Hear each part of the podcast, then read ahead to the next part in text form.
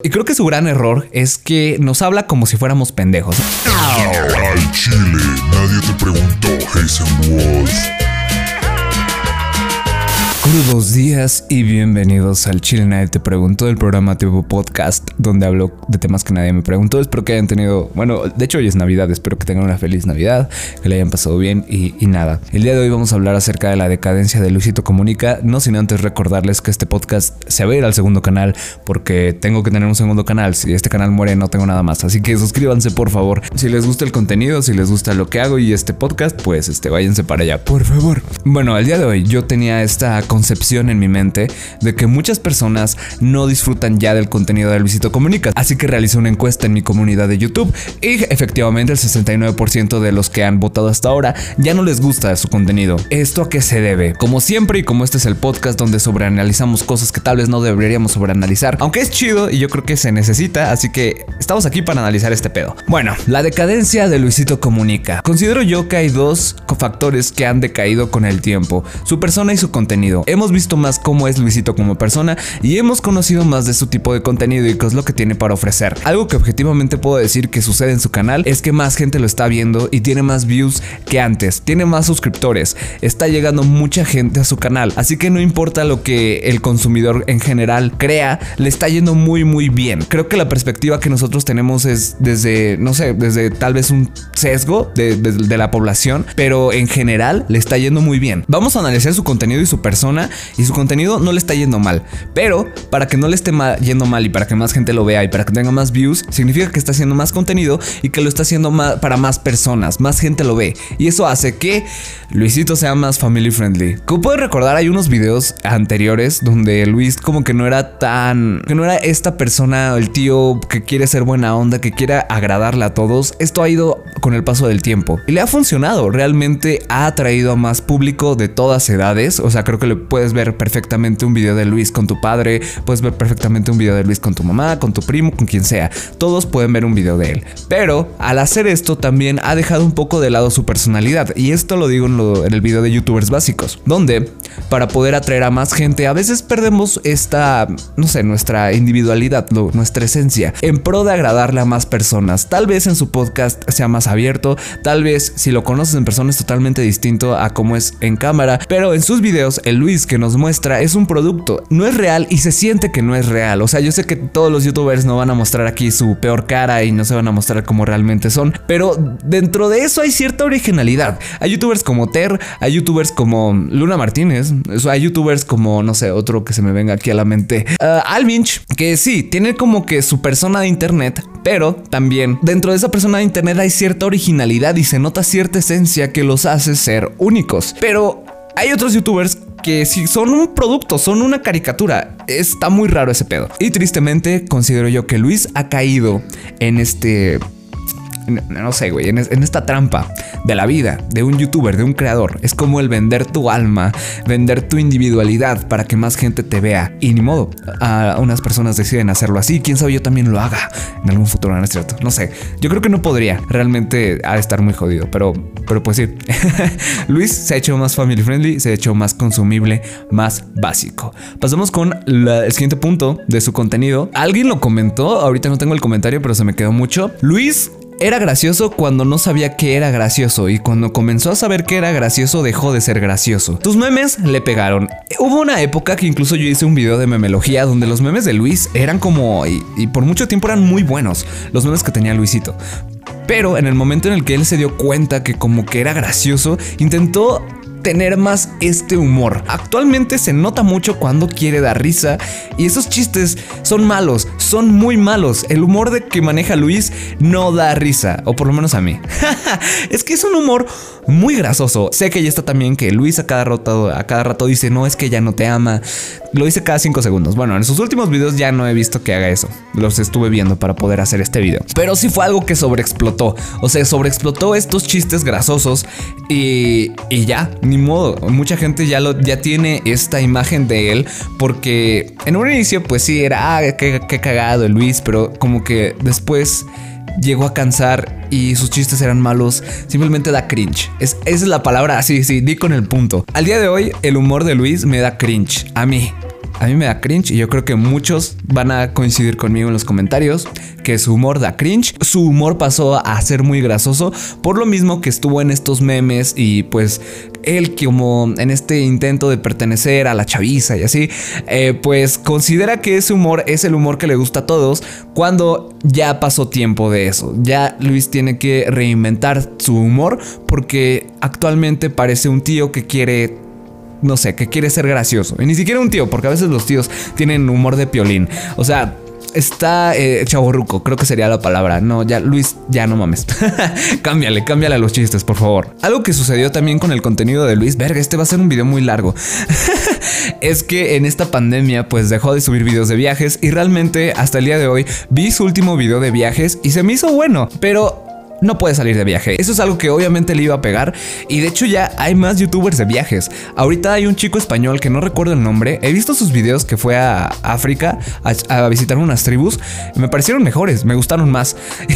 Entonces, si Luis no se pone las pilas, pues le van a comer el, el, mandado en eso de los viajes. La neta es un contenido que al día de hoy todavía disfruto yo, pero ya no lo hace. Ya no puede hacerlo. Estamos en pandemia. Estamos, no, no, puede hacer ese tipo de contenido. lo que tuvo que hacer fue ahora mm, hacer contenido variado. Entre ellos, los reviews de tecnología, que son los peores reviews de tecnología que existen. No compren basándose en esas reviews. Neta, no lo hagan, no lo hagan, es lo peor que pueden hacer. Y a Luis le vale verga, o sea, a Luis le vale verga.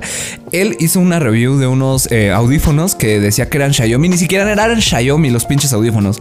También se los puso mal y estaba quejándose en su video de que, este, de que se caían. Pues obviamente se van a caer si te los pones mal. Verga, ahí se notó la falta de profesionalidad que tiene Luis a la hora de hacer reviews de tecnología. Está bien que se lo tome a diversión, pero que deba decir eh, al inicio como de, oigan chicos, esta es mi perspectiva, este, desde yo como consumidor, porque mucha gente va a comprar y va, y no sé, es que hay gente pendeja, amigos. Y también hay muchos niños que lo siguen. Entonces va a, a, tomar su palabra como si fuera lo mejor. Y realmente Luis no es un buen reviewer de tecnología. Para eso hay canales especializados y estos canales hacen una review completa vista desde todas las perspectivas y que les toma mucho tiempo y que se esfuerzan para hacerlo y que investigan, esas reviews son las que valen la pena. Porque Luis nos da su perspectiva desde consumidor para él, que es un joven, bueno, es que es una persona de no sé cuántos años tiene, como 28 años, que se dedica a redes sociales y, y ya. Es la perspectiva que tenemos del producto que hace la review Luis. Y si se dan cuenta, en todas sus reviews, lo que más él va a enfocar es como, no, es que la cámara está bien vergas, no, es que la cámara, o sea, si le vale verga todo lo demás, con que la cámara tome fotos chidas, ya, Luis, es, uh, puta, esto es lo mejor que pudo haber existido en la tecnología. Y no, hay gente que no le importa la cámara, hay gente que le vale que no toma fotos. Hay gente que prefiere enfocarse a productividad, hay gente que prefiere, este, no sé, que tenga una buena batería. O sea, hay muchos mercados, hay muchas perspectivas y Luis solo nos da la suya. Si tomas bajo esa base tu compra de un producto tecnológico, pues probablemente seas insatisfecho porque no todos son youtubers de 28 años que les importan mucho las redes sociales. No todos somos ese tipo de consumidor. Y nada, pues no, sé, al, al fin y al cabo mi conclusión es que busquen mejor canales dedicados a tecnología porque esos canales sí se enfocan o sea, sí te dan una perspectiva 360 del producto y ahí tú puedes decir, ah, mira, este celular a lo mejor no tiene buena cámara, pero tiene buena autonomía o, tiene un procesador muy, muy vergas o, es muy barato y, y, puedo, no sé, o sea, lo demás, aunque tenga una cámara de la verga, pues está muy barato y eso a mí me interesa y es bueno. Entonces, no sé, Luis, review de tecnología, no. Seguimos con su contenido. Seguimos con otro punto de su contenido y es que pues, a ver, amigos, para poder seguir en la plataforma tienes que subir más contenido. Al algoritmo le gusta que subas videos a lo pendejo. De hecho, de hecho, esa es la razón por la cual existe este podcast. Porque al algoritmo le mama que, que succiones todo tu ser en crear contenido. Y la manera en que Luis ha solucionado esto, aparte de que ya no puede salir y crear más contenido, es haciendo contenido un poco fast, no sé cómo decirlo, güey. Es como un contenido hueco. Lo, voy a dejar así, un contenido hueco. Y creo que su gran error es que nos habla como si fuéramos pendejos. No sé cómo se sientan ustedes cuando vean un video de Luisito Comunica que no sea de viajes. Los de viajes no nos habla como si fuéramos pendejos. Pero cuando hace un video de, no sé, de TikTok o como se hace un video de, de estos de Story Time, que esos también están más o menos Pero en general siento que nos habla como si fuéramos niños de 10 años y eso no es respetar a tu público. bueno, no sé, respetar la inteligencia de tu público. Exacto, es a lo que iba. No respeta la inteligencia de su público, en mi opinión. Y es así como me siento. Si yo veo un video de, Luis, hace como que su tono así, sí, no, y hace su chiste de ella no te ama. Siento que me está dando una cachetada y me está diciendo en mi cara que soy un pendejo por estar viendo ese contenido, que tengo 10 años y no me gusta. Y las temáticas de sus videos pues no ayudan. O sea, Luis se ha ido por un contenido fácil de hacer fácil de consumir, o sea, que cualquiera lo pueda consumir. Y ahí es tanto su virtud, tanto como su debilidad, porque pues sí, hace sentir a su consumidor de contenido como alguien de 10 años y, y nada, pues a veces no está, eso no está chido. Y ahora toca hablar de su decadencia como persona. Pues creo que es, ya lo dije, es como de caer bien a huevo. Sus chistes son muy malos realmente. Se ha hecho peor haciendo humor. Y bueno, su polémica del mezcal y el terraplanismo son dos puntos que caben dentro de este decaimiento como, bueno, decadencia como persona, decaimiento. Su polémica con el mezcal. Él pidió disculpas de algo que considero yo no tenía que haber pedido disculpas porque el mezcal ni siquiera tenía, o sea, esto es algo que, verga, no sé si hablarlo en un video. Aquí lo voy a dejar muy, muy muy a la a la rápido. Considero yo que no tenía que pedir disculpas porque él no puso el nombre de ese